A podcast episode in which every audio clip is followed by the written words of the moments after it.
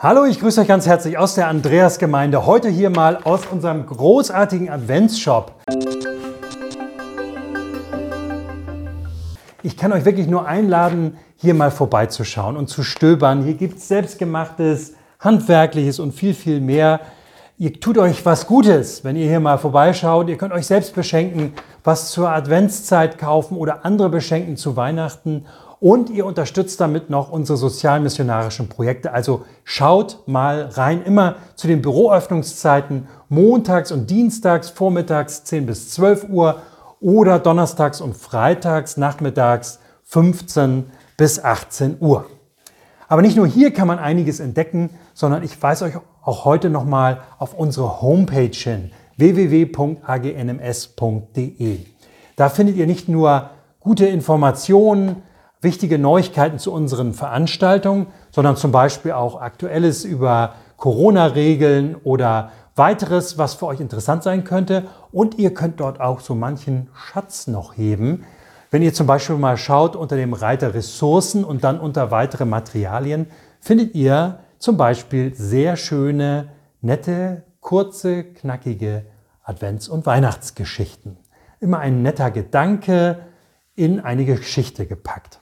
Die kann man wunderbar mal vorlesen, ähm, zum Beispiel zum Adventscafé, zum Einstieg beim Hauskreis oder für sich selbst. Oder man kann sie auch verschenken. Man kann sie nämlich ausdrucken in Farbe und dann äh, auf ein bisschen festerem Papier sehr schön auch jemandem zukommen lassen. Ich möchte euch heute eine Geschichte davon vorlesen. Sie ist von Patrick Osbar und heißt Auf dem Weihnachtsmarkt. Mit der ganzen Familie auf dem Weihnachtsmarkt.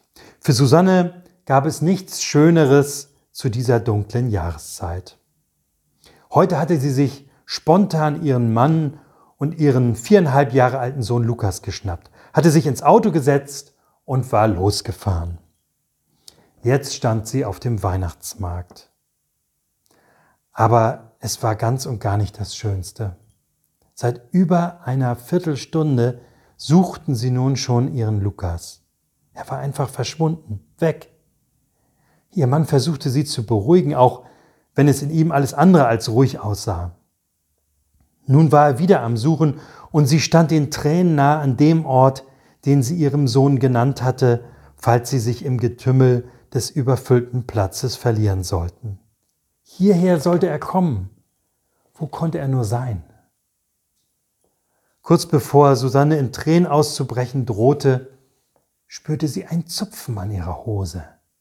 Hier, flüsterte eine vertraute, aber ganz leise Stimme. Susanne war verwirrt. Das war doch die Stimme von. Sie drehte sich in alle Richtungen. Kein Lukas. Nochmal das Zupfen und dann, wo bleibst du denn, Mama? Jetzt begriff sie, ein Lächeln zeichnete sich auf ihren Lippen ab, eine Träne kullerte ihr über die rechte Wange, dann krabbelte sie unter den Weihnachtsbaum. Wie dumm von mir, dachte sie, er hat mich beim Wort genommen, wortwörtlich. Wir treffen uns unter dem Weihnachtsbaum, falls wir uns verlieren. Nimmst du Gott beim Wort? Wenn er dir verspricht, dass er für dich auf diese Welt gekommen ist? Mit dieser Frage und mit diesem Gedanken wünsche ich dir heute einen richtig schönen Tag. Mach's gut und bis bald. Tschüss.